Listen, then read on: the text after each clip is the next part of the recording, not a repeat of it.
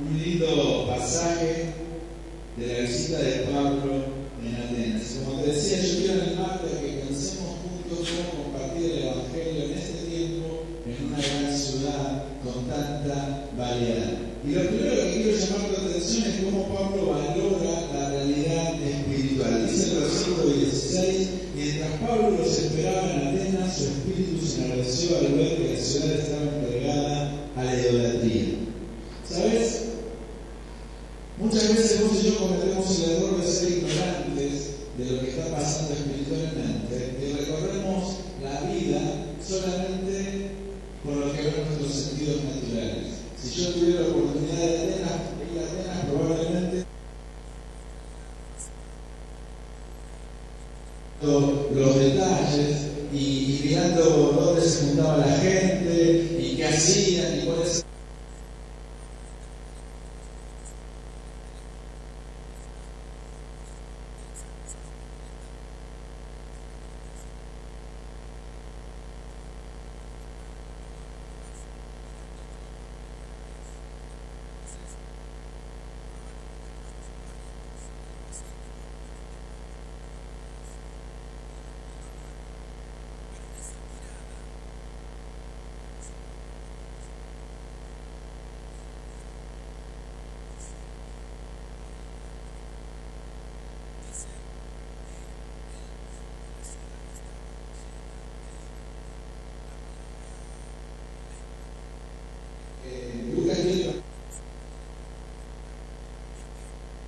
podría traducirse como que estaba sofocada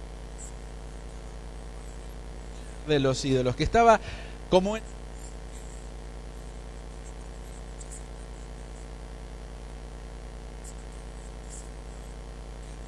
que estaba oprimiendo a la ciudad. Y dice nuestra traducción la que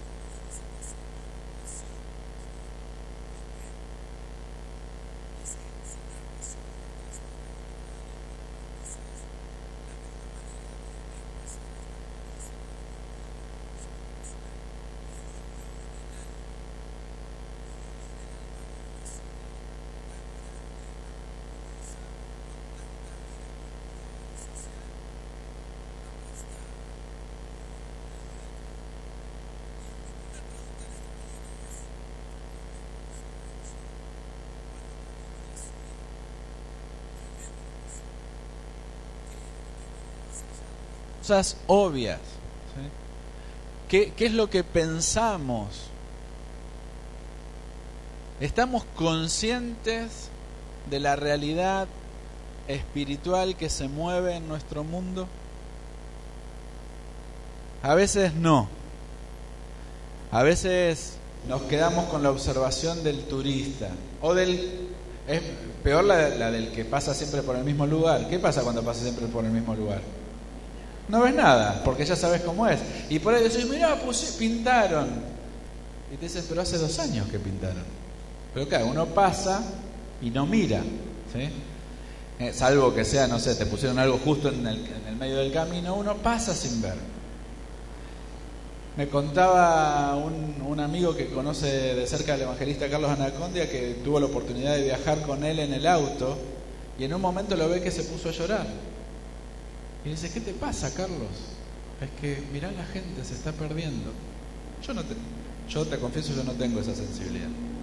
En el libro de, en un libro de Tony Campolo, él cuenta de una vez que bajo la lluvia había viajado a la ciudad porque había una campaña con Billy Graham y, sale de noche y está en el auto y ve bajo la lluvia un hombre sentado en la plaza en un monumento que está con la cabeza agacha como llorando y sintió que tenía que parar a ver qué le pasaba y cuando se acerca se encuentra con Billy Graham que estaba orando, llorando por la ciudad, solo, sin nadie. ¿Qué vemos vos y yo cuando vemos la ciudad? ¿Qué nos produce eso? ¿Nos quedamos solamente con descalificar a las personas que no son como nosotros? ¿Miramos los bienes materiales disponibles? Yo te invito a que podamos aprender de Pablo y mirar más allá. Y no solo ver sino tener el corazón de Dios. Después de eso, Pablo entra en contacto con la ciudad. Dice el versículo 17, por eso en la sinagoga, por eso, es decir, como consecuencia de lo que había visto y lo que le había pasado emocionalmente, espiritualmente, por eso en la sinagoga discutía con los judíos y con hombres piadosos, y también con todos los que a diario acudían a la plaza. Y algunos filósofos de los epicúreos y de los estoicos discutían con él. Fíjate que Pablo no se queda solamente diciendo la ciudad está perdida, son todos idólatras, hay demonios por todos lados, no se puede hacer nada, cuánto me duele, han despreciado al Señor. No se queda ahí, ¿qué hace? Va y habla. Y dice que va a tres lugares. Va a la sinagoga. La sinagoga iba siempre primero, pero la sinagoga estaba abierta los sábados. Así que los sábados iba a compartir con los judíos y dice con los hombres piadosos. Los hombres piadosos eran los, las personas que no eran de, judíos de nacimiento, pero que adoraban al Dios de Israel. Así que él iba a presentarles el Evangelio, un grupo. Segundo grupo dice que iba todos los días, en esta traducción dice que iba a la plaza. La plaza sería, es el ágora. El ágora era el lugar donde pasaba la vida de la ciudad, donde se hacían sociales, donde se hacían negocios, donde se, se compartía. Así que iba los sábados a la sinagoga, todos los días iba a la plaza y dice que también discutió con unos filósofos. Y después va a decir que lo llevaron al Areópago, que es, Areópago quiere decir monte de Marte, ¿sí? Y, era el lugar donde había habido un tribunal muy famoso y que ahora tenía menos poder, pero que quedaba como un lugar de, como el centro cívico, podríamos decir, algo así. No era exactamente eso, pero era un lugar con cierto prestigio donde se discutían cosas de educación y de religión y todo eso. Así que Pablo estaba ahí. Vos fijate, que los paralelos actuales de cada una de estas tres cosas. La sinagoga, donde estaban los judíos y los hombres piadosos, se parece a lo que hoy diríamos la iglesia. Y lo que diríamos gente que adora al Dios de Israel. Que también incluye a los que nos están congregando. Así que hay una primera, bajo la, ciudad está bajo presión y a los primeros que tenemos que enseñarles a conocer al verdadero Dios son a los que creen conocerlo pero no se están relacionando con Él de la manera apropiada, los religiosos. Religiosos en el sentido de esto, que tienen una, una intención de buscar a Dios, quieren estar en paz con Dios, quieren servirlo, quieren obedecerlo, pero no lo están conociendo adecuadamente. El segundo grupo es el que se reúne en la plaza, el ágora. Como si yo te dijera los que están en el shopping, los que están haciendo sociales en el club, los que están compartiendo un tiempo juntos. Ahí también hay que ir a hablar de Jesús. Hay que hablar con los que se creen espirituales pero todavía no conocen a Dios verdadero. Hay que hablar con los que están en la vida de todos los días y necesitan conocer al verdadero Dios. Y también, si es posible, si está a tu alcance, de la manera que puedas, también con aquellos que son como los intelectuales, los filósofos, los académicos, los profesionales. Pablo vio la ciudad aplastada bajo el poder de Satanás a través de la idolatría y entonces no se quedó quieto, no se quedó con un sentimiento, sino que habló de Jesús, habló de Jesús, habló de Jesús todo el día, todo el tiempo con las distintas personas. Ahora, lo tercero que vemos en Pablo es que hay que estar disponible cuando te buscan. Dice el versículo 18 que algunos filósofos de los epicúreos y de los estoicos discutían con él. Unos preguntaban de qué habla este parlanchín y otros decían es alguien que habla de dioses extranjeros y es que les hablaba del Evangelio de Jesús y de la resurrección. Entonces lo tomaron, lo llevaron al Areópago y ahí empieza a charlar. Hay que estar disponible cuando la gente nos busca. Ahora, por alguna razón, Lucas no nos cuenta cómo fue la charla en la sinagoga, Lucas no nos cuenta cómo fue la charla en la plaza, Lucas nos habla de lo que pasa con los filósofos en el Areópago. Y lo que sigue, la presentación de Jesús que encontramos acá, es, eh, está vinculada con este mundo más intelectual. Ahora, no pienses que por eso es algo que no vas a entender o que no tiene valor cotidiano. La presentación que hace Pablo es una, una presentación eh, muy pertinente para nosotros, para la vida de todos los días y ahí Pablo, fíjate que los epicúreos y los estoicos, que lo llaman a hablar, dicen que él es un parlanchín, dice mi traducción. Otra traducción dice que es un charlatán. Otra traducción dice que es un bufón. ¿sí? Otra traducción dice que es un palabrero. ¿sí? Un tipo que habla mucho o sea, charlatán es repositiva la valoración, ¿no? parlanchín. No, no lo respetaban ni un poco, era el nuevo bufón del pueblo. ¿Sí? No lo invitaron porque ahora tenemos con nosotros un académico, no. Vino un tonto que anda predicando Dios es nuevo, vamos a escucharlo. Porque la ciudad tenía la identidad del chisme de saber las últimas novedades. ¿Vieron que hay gente que necesita saber las últimas novedades? Bueno, hay ciudades enteras que viven de eso. ¿Qué está pasando? Me imagino si hubieran tenido WhatsApp y redes sociales en esa época, no sé. Estalla todo, eh, hacen estallar la red, porque querían lo nuevo. Ahora, frente a eso, Fíjate que Pablo no dijo, miren, no me están tomando en serio. Yo que estoy predicando el verdadero Dios, el, único Dios, así que no me están tomando en serio ni se merecen. ¿Actúa así Pablo? No. Le importó nada que lo consideraran el, último, la última tendencia en predicaciones ambulantes le importó nada que lo consideraran que no era tan inteligente. Le importó nada que lo consideraran un promotor de religiones extrañas. Lo invitaron, lo llevaron, no sabemos exactamente qué quiere decir eso que lo tomaron, a qué se refiere, pero lo llevaron y el tipo fue. Fue a hablar porque había algo más importante que su orgullo. Y era esa conmoción que él había sentido frente a la necesidad de la ciudad. Y dice Pablo, en, la sección que, que sigue, Pablo presenta al verdadero Dios. Y fíjate cómo empieza. Versículo 22 dice que se para en el medio y dice, varones atenienses, he observado que ustedes son muy religiosos.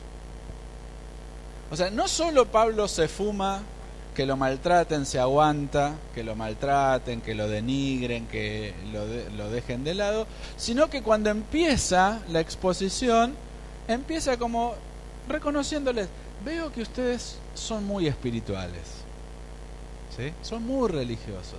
Ahora, lo que hace Pablo es buscar un punto de contacto. No dice, ustedes están enterrados en la idolatría, Satanás los domina. ¿Sí? No empieza por ahí, empieza por el palo. ¿Por dónde empieza? Veo que son muy religiosos. Es más, dice, Iba caminando por ahí y vi que tienen un altar al Dios no conocido. ¿Sí? Un altar anónimo. Y entonces, ¿qué hace Pablo? Les dice, son unos pecadores. No, dice, de ese Dios es el que les vengo a hablar. Mirá qué atrevimiento el de Pablo, como en vez de pelearse en el nombre de la verdad y la sana doctrina, usa elementos de la ciudad para traer a la gente al Evangelio. Y si te escandaliza que Pablo este, tome esto, prepárate porque lo que viene es peor. Que está re bueno para aprenderlo, pero te choquea las estructuras, porque no solo toma la realidad del altar, sino que dice, esperen que lo encuentre,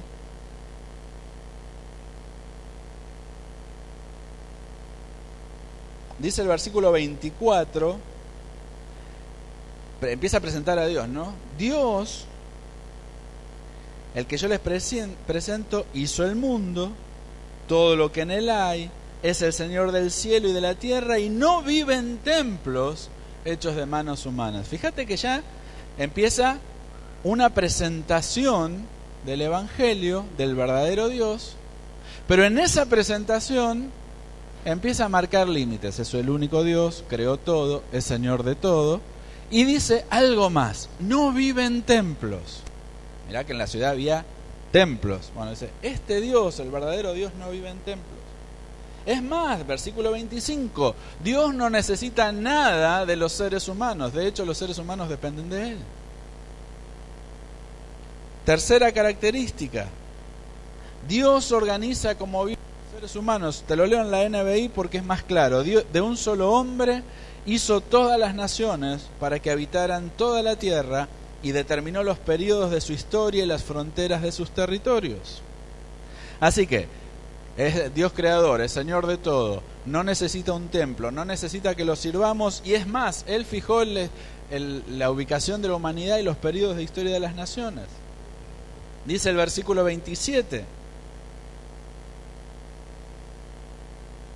dice que Él preparó las cosas, prefijó los tiempos a fin de que busquen a Dios y puedan encontrarlo, aunque sea a tientas. Así que es un Dios que quiere ser encontrado.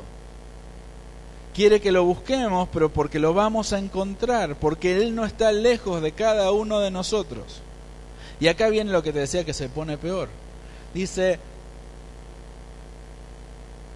porque en Él vivimos y nos movemos y somos. Eso es una cita de un poeta griego, Epiménides de Gnosos, de Gnosos, cretense el hombre, que en el siglo VI a.C. vivió, dice, y él escribió esta frase, así que era como si hubiera tomado una canción popular de alguien que no era cristiano para presentar a Dios. Y dice, 27 también, 28, en Él vivimos y nos movemos y somos. Y agrega, ya algunos poetas entre ustedes lo han dicho, porque somos linaje suyo. Eso lo dijo un poeta que se llamaba Arato, como Arata la estación, pero con O al final. Siglo III antes de Cristo. Tampoco creyente. Es más, cuando él dice que somos linaje suyo, está hablando de Zeus. No está hablando del Dios de Israel.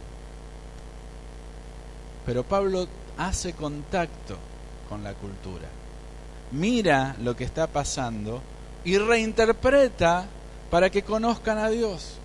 Y en esa reinterpretación hace el puente con el altar al Dios no conocido, pero después va diciéndoles el verdadero Dios es un Dios que no habita en, en, templos, que no necesita que lo sirvan, que es Señor de todo, que es el que sostiene al ser humano. Dice Versículo 29. Puesto que somos linaje de Dios, no podemos pensar que la divinidad se asemeje al oro a la plata. Es decir, a ver chicos, pensemos. Si tenemos vida por Él, eso no puede venir de una estatua. No puede ser que una estatua nos dé vida, una escultura, una obra de arte. Versículo 30. Dios ha pasado por alto. Es decir, bueno, ahora nos da una oportunidad. Ha pasado por alto esos tiempos de ignorancia, los tiempos donde buscamos la idolatría. Ahora quiere que todos, en todas partes, se arrepientan porque Él ha establecido un día en que por medio de aquel varón que escogió y que resucitó de los muertos, juzgará al mundo con justicia. Y hasta ahí veníamos bárbaros. Y ahí se corta la reunión. ¿Qué es eso de la, de la resurrección? ¿Qué, ¿De qué me estás hablando? Y ahí se termina la reunión. Pablo se va porque termina la reunión y dice que, bueno, algunos se burlaban y algunos creyeron. Algunos, y menciona por nombre a Dionisio, eh, menciona por nombre a Damaris y muchos otros, no dice. Ahora, quiero que hagamos el repaso. Pablo ve una ciudad aplastada por la idolatría. Eso lo conmueve. Entonces se pone en acción. Todavía está esperando que lleguen Silas y Timoteo. Se pone en acción, va a la sinagoga, va a la plaza todos los días y discute con los intelectuales, los profesionales de ese momento para hacerles cambiar de opinión. Se aguanta que se burlen de él y en vez de ir a pelear con la gente y decirle y ponerles una bomba por todo lo que están haciendo mal, él dice, miren, hay un verdadero Dios. Ese que ustedes no conocen, ese es el de verdad. Ese Dios es el Dios que hizo al mundo y todo lo que dijimos. Presenta a Dios de una manera comprensible para ellos y se esfuerza por citar cosas que ellos conocen de la cultura. Y a partir de esa presentación y a raíz de esa presentación es que hay respuesta. No todos se convirtieron. Y eso también tenemos que aprender. No todos van a aceptar el mensaje. No todos van a pasar de muerte a vida, no todos van a reconocer a Jesús como Señor. Eso ya lo sabemos, o deberíamos saberlo. Pero eso no tiene que ser la excusa para no compartir el Evangelio de la manera que la gente necesita. Así que en esta mañana yo quiero animarte, quiero desafiarte, quiero invitarte a que empecemos o que sigamos trabajando para que la gente no se pierda. O mejor dicho, para que la gente que está perdida sea encontrada. Porque el que no está con Cristo está perdido. Así que te invito a que hagas un esfuerzo para discernir las cosas espiritualmente y ver más allá de lo obvio. Te invito a que busquemos las maneras de llegar con nuestro testimonio y aún con un diálogo racional, intelectual, a las personas que podamos llegar en el lugar donde estamos, sin importar si son gente que va a la iglesia y no conoce a Dios, sin importar si son gente que no va a la iglesia, porque se le pasó algo, si es gente que está en el shopping o que está en el, en el mercado o en un lugar tranquilo, ¿sí? o sea, pasando tiempo libre, quise decir, no en un lugar tranquilo en ese sentido, que está en un lugar compartiendo, acércate, hablale de Jesús. Y si tenés la posibilidad, compartí también con esos grupos específicos de estudiantes, de profesionales, de intelectuales está disponible. Y si querés, permitirme decirlo de esta manera, no estés autocentrado. Sí, a lo mejor te invitan porque vos sos el nuevo chiste. Ok, ¿y?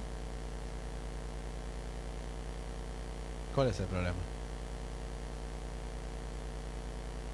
Quizás el problema es que nos tomamos demasiado en serio a nosotros mismos. Y entonces salimos a defender nuestras verdades y a pelearnos. Y Pablo hizo todo lo contrario. Bueno, ustedes me quieren tratar así, vengan que yo les explico. Están todos endemoniados y perdidos en la idolatría, pero Pablo no les dice son una manga de endemoniados. ¿Qué les dice? Miren, ustedes que están en una búsqueda espiritual, fíjense que por acá es el camino. Es por acá, no por allá. Y va desde la, una actitud de acercamiento. Aprendamos de Pablo a presentar a Dios a partir de los elementos de la cultura. No es fácil y nos podemos equivocar mucho. Pero sí es significativo para las personas. Tomemos elementos de una película, de un libro, de una serie, de una novela, de una canción popular, para llevar a las personas a conocer al verdadero Dios. Por supuesto, eso tiene que ser un elemento mínimo, un punto de contacto y el desarrollo tiene que ser mucho más amplio. En esta mañana quiero preguntarte, ¿estás listo para compartir a Jesús en esta ciudad en la que estamos? Te invito a cerrar tus ojos. Vamos a orar.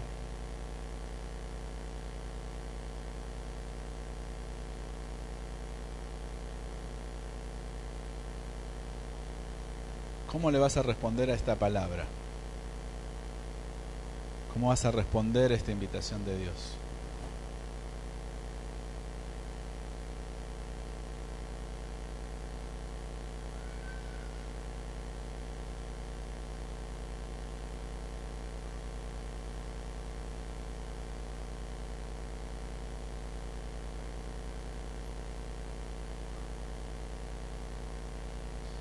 ¿Cuáles son las estrategias que Dios te da para compartir?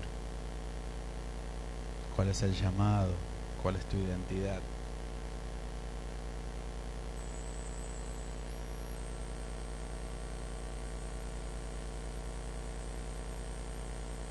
¿Cómo te vas a involucrar?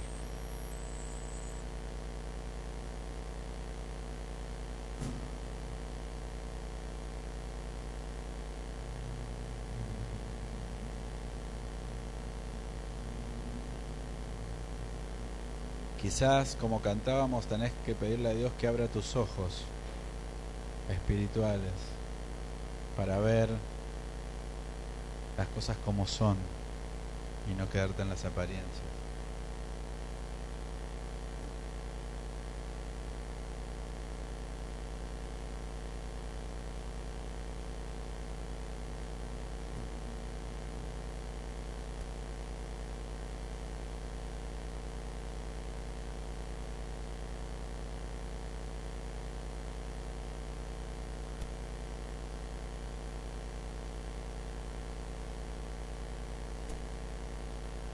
Señor, como iglesia, tus hijos y tus hijas, en esta mañana queremos reconocerte.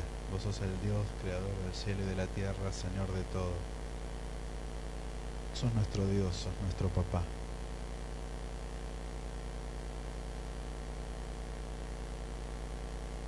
Y Señor, nosotros primero queremos pedirte perdón por no discernir espiritualmente las cosas que vivimos por quedarnos con lo que vemos en el plano natural. Te queremos pedir perdón porque en vez de tener gracia en la comunicación del Evangelio y en la vida cotidiana, a veces somos violentos y nos enojamos y nos peleamos o queremos ganar discusiones o nos ofendemos por los comentarios que hacen y nos quedamos en eso, Señor.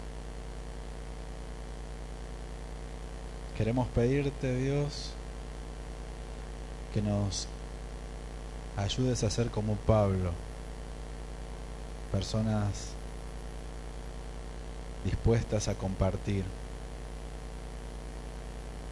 que llegamos a distintos lugares con el mensaje apropiado, entre los religiosos, en la gente común, los intelectuales, profesionales, con todos.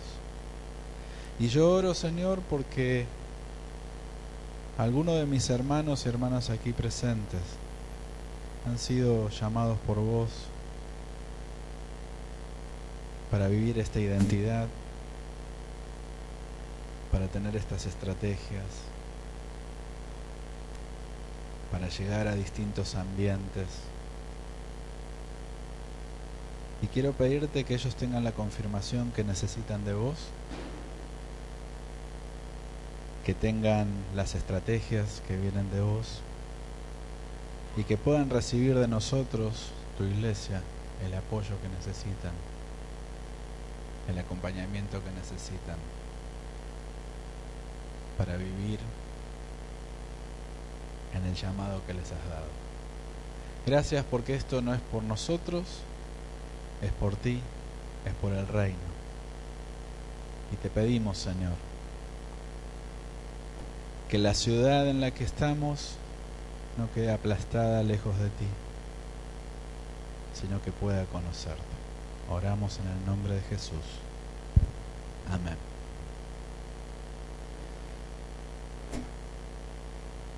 Y vamos a participar ahora de la cena del Señor, de la mesa del Señor. Y quería pensar un poquito en lo que Pablo dice sobre Dios. Fíjate que cuando Pablo nos enseña sobre la mesa del Señor, nos dice que tenemos que, que cada vez que participamos de este acto, recordamos la muerte del Señor, que nos da vida, que nos dio vida abundante, que nos perdonó el pecado, y también anunciamos que Él va a venir. Y pensando en esto, me llamaba la atención algunas cosas que dice Pablo en su predicación a los intelectuales, estudiosos, profesionales, filósofos de Atenas. Y me impactan algunas cosas. Primero, que Dios no habita en un templo hecho por manos humanas. ¿Sabes? Hay un nuevo templo. ¿Qué, ¿Cuál es ese templo? Nuestra vida, cada uno de nosotros. Y sabes, esto es posible por la muerte y resurrección de Jesús. Y esto es importante.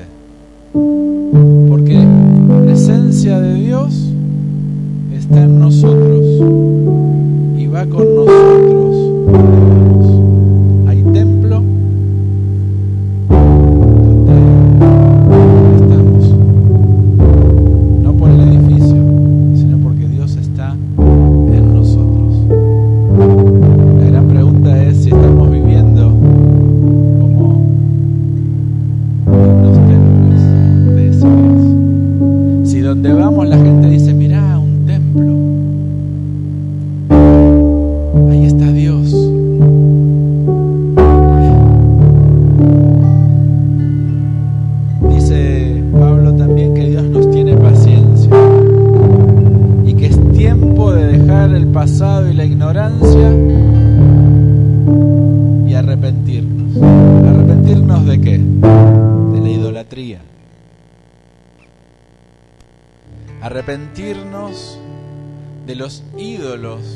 Hemos construido.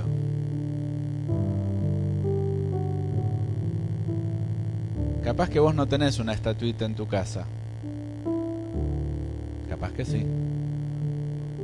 Si tenés una estatuita que para vos es tan especial,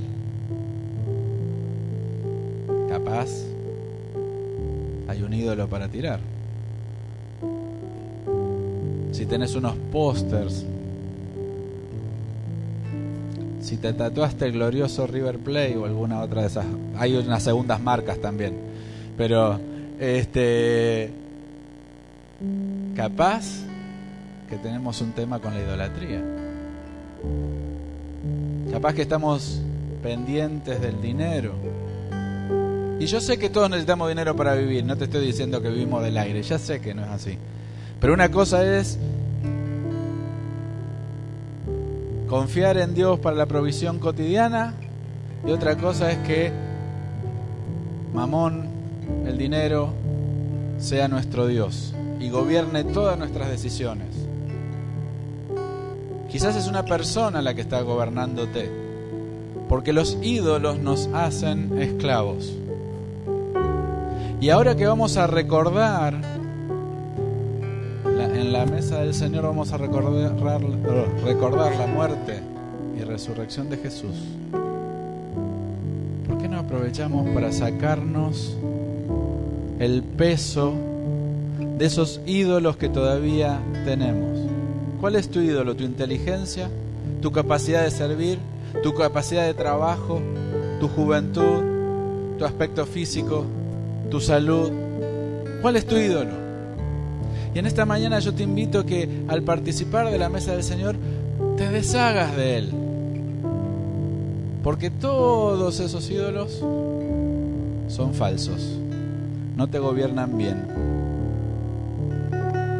No te traen libertad. Pablo dice que Dios nos tiene paciencia para que nos arrepintamos. Si vos nunca le rendiste tu vida a Jesús, hoy te invito a que lo hagas. Es cuestión de decir, sí Señor, te acepto en mi vida. Me rindo, me arrepiento. Y si vos sos un cristiano, capaz que es tiempo de presentarte de nuevo en el altar y decirle, sí Señor, aquí estoy. Porque, ¿sabes? El problema de la idolatría no es de esos paganos que andan por allá. Y yo. Con las cosas más simples y más cotidianas, que empiezan a dominar nuestras decisiones. Y en esta mañana, al venir a la mesa del Señor, yo quiero invitarte a que vuelvas a presentarte ante Él. Que podamos decir, como Pablo en Gálatas, con Cristo estoy juntamente crucificado. Y ya no vivo yo, mas vive Cristo en mí. Y lo que ahora vivo en la carne, lo vivo en la fe del Hijo de Dios, el cual me amó y se entregó a sí mismo por mí. Todos los que van a participar de la mesa del Señor, que están bautizados, los invito a ponerse de pie.